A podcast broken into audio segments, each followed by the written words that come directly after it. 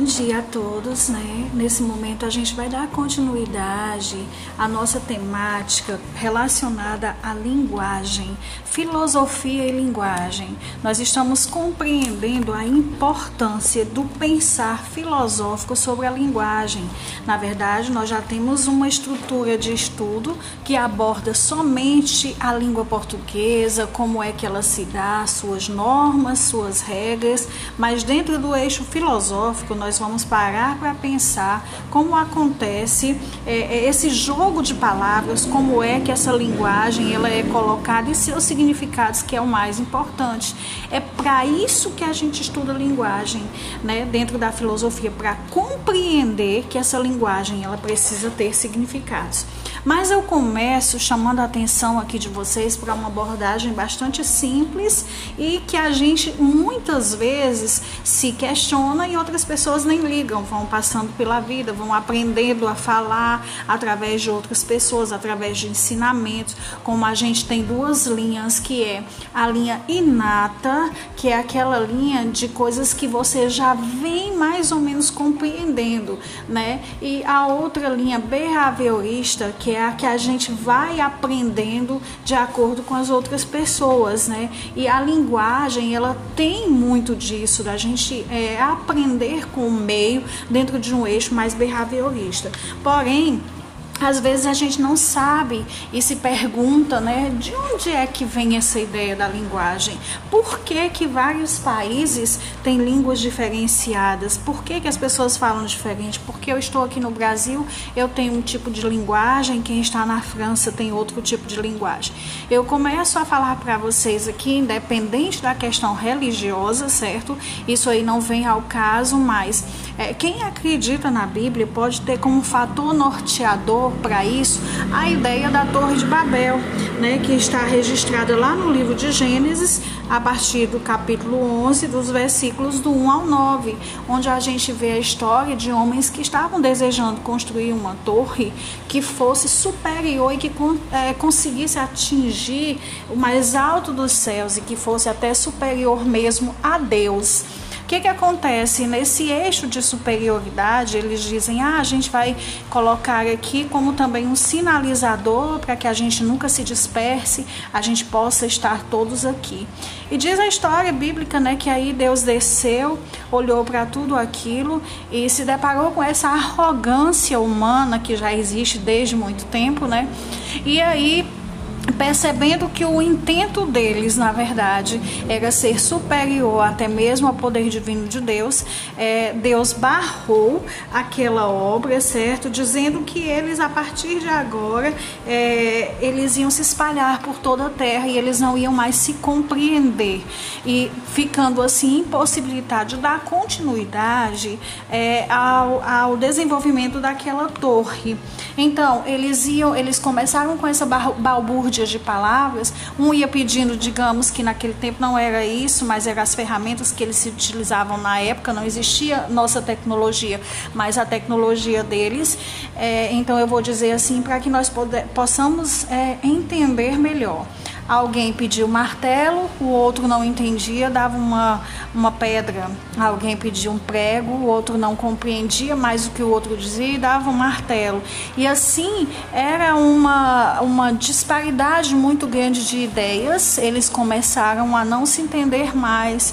Então, eles começaram a pegar as suas famílias que falaram, falavam as mesmas línguas e se compreendiam e começaram a se dissipar por vários é, eixos da terra. Então, por isso hoje em dia a gente tem as cidades, as nações, cada um dentro da sua língua, porque essas pessoas elas iam para esses lugares distantes, iam procriando e dando assim é, continuidade às famílias com esse eixo de língua. Essa torre, devido a essa grande confusão da linguagem, é, foi chamada de Torre de Babel. É aí que começa a disseminação da linguagem, certo? E aí a gente vai também trazendo aqui para vocês essa ideia mais aristotélica, que Aristóteles eles insiste sempre em tratar o homem como um animal racional, né? E aí dentro desse eixo de tratamento de como que seja um animal que realmente pode entender, se comunicar, promover linguagem, as linguagens serem explicativas, né? O homem é considerado o único animal que fala e que consegue criar símbolos, linguagem, certo? E, e ser compreendido através de tudo isso, dentro de uma aceitação social. Por quê? Porque a, o que nós estamos querendo compreender agora é a importância dessa linguagem com seus significados. Essa linguagem ela precisa ser entendida. E aí um animal, ele não sabe fazer um sinal. Ele não tem essa capacidade de criar um sinal que faça ser compreendido para que os outros ali também é, consigam entender. Tudo que o animal faz, como eu já disse para vocês, é a base de instinto e como sobrevivência. Nós temos a necessidade de entender, de nos fazermos ser entendidos, compreendidos, né? E aí a linguagem, ela só pode ser realmente criada pelo ser humano, porque a, a linguagem ela abrange, abrange, desculpa, muitas outras questões, né? Muitas outras formas. Então, um animal, ele não consegue de maneira nenhuma se fazer compreender. E a filosofia da linguagem é quem se ocupa desse entendimento e significados. Ou seja, por que, que nós estamos vendo isso em filosofia? Porque nós precisamos pensar no que as palavras significam. E aí a filosofia da linguagem ela tenta descobrir a estrutura lógica de todas as linguagens humanas. Essas linguagens elas precisam ser pensadas, elas precisam é, ser analisadas. Por quê? Porque o homem é o único que possui uma criatividade por ser falante, né?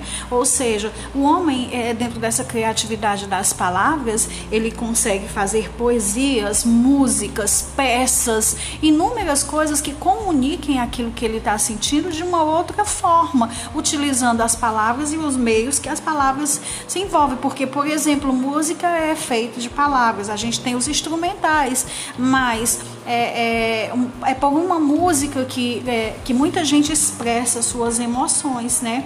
Então, dentro da nossa disciplina, a gente precisa pensar qual é a finalidade da linguagem. Por isso nós estudamos filosofia da linguagem. Qual é a finalidade que tem eu falar?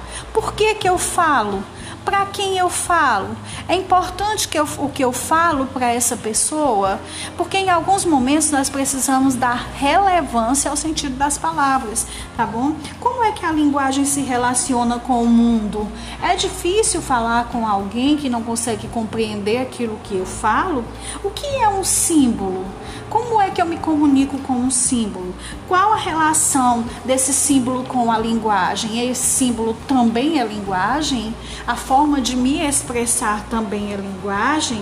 Então, essa disciplina, ela se preocupa com as, não somente com palavras e frases individuais, certo? Mas se preocupa em saber o que significa uma palavra ou uma frase, porque isso é importante.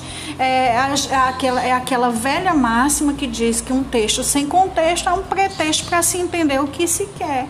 Então, os textos têm que ter seus contextos para que seja compreendido, né? E aí, assim, por exemplo, a gente tem a linguagem como discurso filosófico, ela é encontrada nos textos a partir de Platão, de Aristóteles e de uma linhagem dos autores estoicos. Quem eram esses estoicos, né? Os estoicos eram aquelas pessoas que acreditavam, aquela linha da filosofia que acreditava que a virtude era simplesmente suficiente para que as pessoas fossem felizes. Então, os estoicos, eles se comunicavam com felicidade mesmo em meio da desgraça. Não é que eles estivessem passando por uma desgraça e estivessem sorrindo daquilo ali, mas aquilo ali não era o que trazia infelicidade. Eles compreendiam como uma questão que eles estavam destinados e que eles precisavam vencer aquilo ali. Então, essa linguagem, né, com seus significados, eles, elas também eram abordadas por esses filósofos estoicos, certo? Então, já Aristóteles, ele preocupava-se muito com a questão do significado. E eu não sei se eu já falei para vocês em sala, mas ele se preocupava tanto que foi ele quem separou bem direitinho essas, essa questão dos reinos, dos reinos animal, do reino vegetal, do reino mineral. Por quê? Porque ele colocava os nomes em particular e distribuía aquilo ali bem direitinho para que tivesse um significado, uma qualidade e um atributo onde as pessoas pudessem conhecer aquelas questões da natureza, né? É visto que é, Aristóteles era uma pessoa que dava muito, muita aula passeando pelos campos, né? Pelos cantos, utilizava muito da natureza para poder falar sobre a natureza e foi, na verdade, o fundador do primeiro liceu do mundo, né? Que é importante a gente saber. Então, era ele que fazia essas divisões dos reinos, e isso também era fazer linguagem. Por exemplo, ele separava ali todas as espécies de animais, dava nomes e tudo para que ficasse bem colocadinho e bem fácil de entender. Então, diversos outros filósofos também certo, consideravam que a filosofia da linguagem é crucial para o entendimento da evolução humana. Se a, a, a humanidade ela vai evoluindo, tem muito desse contexto mesmo da linguagem inserida. Você pode olhar para o eixo científico, para todos os eixos que você olhar, e você vai compreender que as pesquisas científicas, a política, todas essas demandas, elas se dão a partir dos diálogos, da linguagem, das conversas utilizadas para seduzir, para comprovar e assim por diante, né?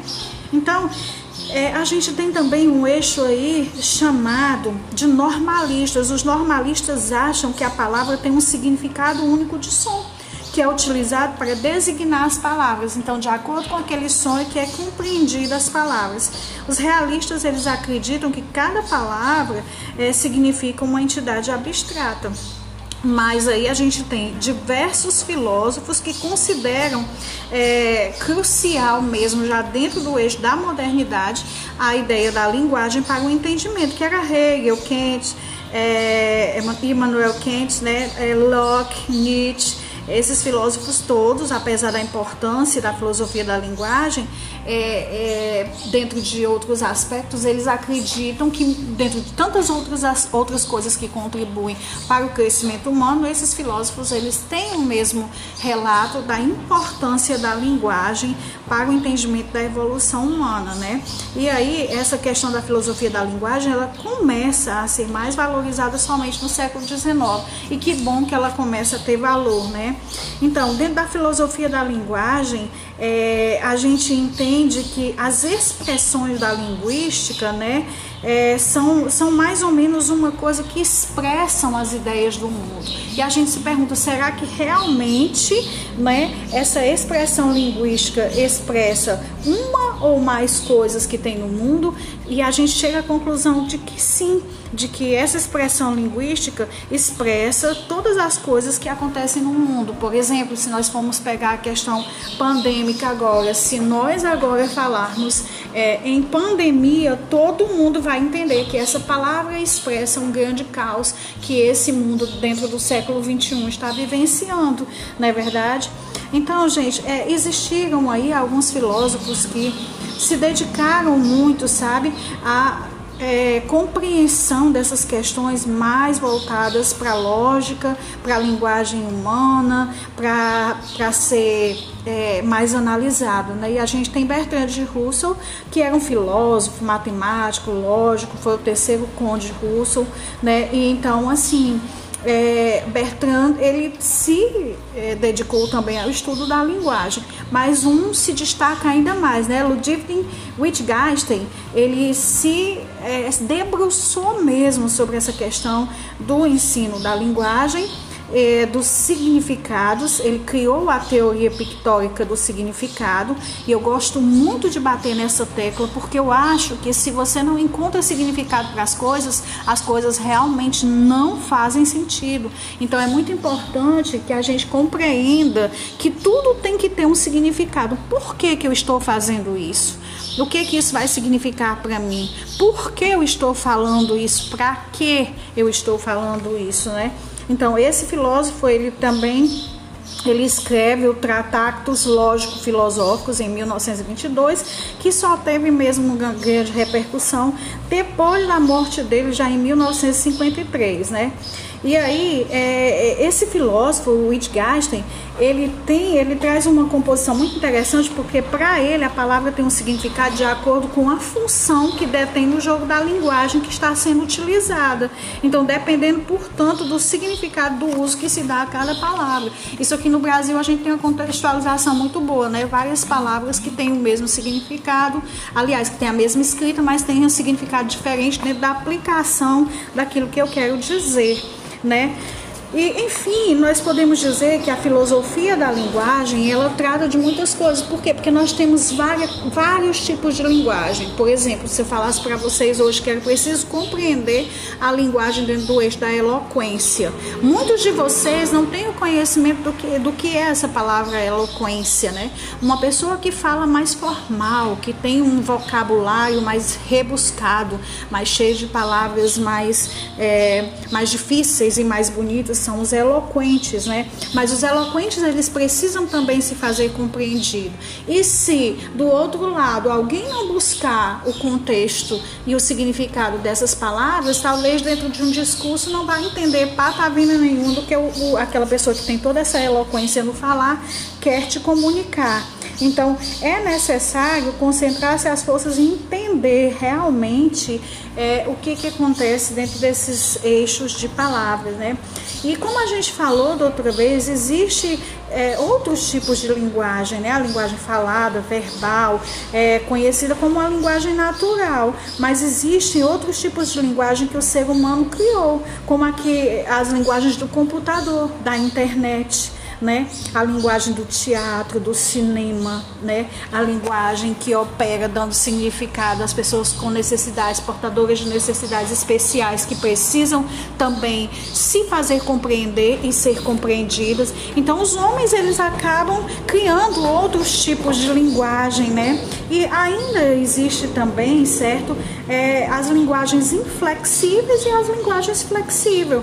Por exemplo, uma linguagem, linguagem inflexível é a linguagem dos computadores, elas não mudam, ela é rígida por exemplo, o sistema binário, todas aquelas questões dentro do eixo da informática tem uma linguagem mais rígida, né?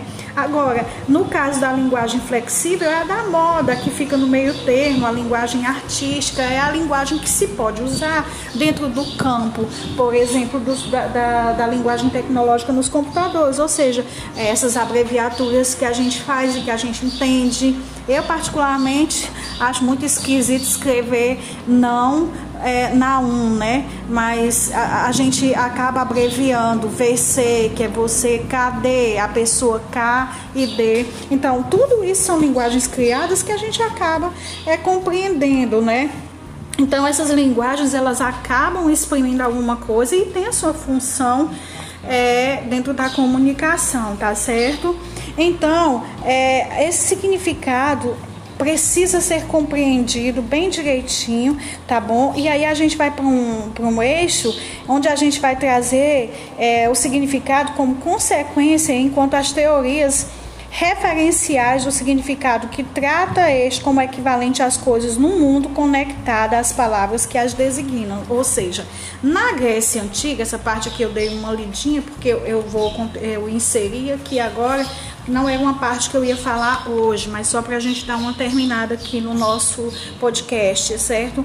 Então, na Grécia Antiga, Platão também se preocupou, certo? E se ocupou no estudo da linguagem. Ele se preocupava com a explicação dentro do eixo da verdade e da falsidade. Para ele era muito importante entender isso aí. Por exemplo, se o céu é azul e nós dissermos que o céu é azul, nós estamos trazendo uma palavra, uma linguagem real, uma linguagem verdadeira. Então, Platão, ele trazia muito porque era uma pessoa que defendia muito as práticas da dialética dialética da conversa um com o outro e essa conversa dando o direito das pessoas poderem colocar a sua opinião sem necessariamente essas opiniões terem que concordar umas com as outras, mas desde que elas fossem verdade. Então, para ele, é, não era entendido, era quando alguém simplesmente dizia assim que o céu não está azul, sendo que o céu estava azul. Então, aquilo ali para Platão não estava relacionado a nada. Ou seja, qual o significado daquilo, qual a intenção daquilo, de dizer que uma coisa era de um jeito sem que essa fosse. E aí começa-se a pensar também sobre a questão de se falar a verdade para compreender a verdade e outras propostas que existem por aí que vão desaguar na ideia das fake news dentro da atualidade, que nós em outro momento vamos conversar melhor, porque é uma dialética que não comunica a verdade, mas que muitas vezes promove turbilhões de sensações por nós acreditarmos que aquelas palavras têm um significado real. Então, é, essa é a nossa explicação de hoje. Eu espero que vocês tenham compreendido e na próxima aula nós estaremos novamente é, conversando um pouquinho mais sobre a comunicação. Aquele abraço virtual, cheio de saudade, cheio de vontade que se pudesse se abraçar de verdade, mas é, é só assim que a gente pode comunicar agora a vontade que a gente tem. Então, tenha um bom final de semana e até a próxima aula.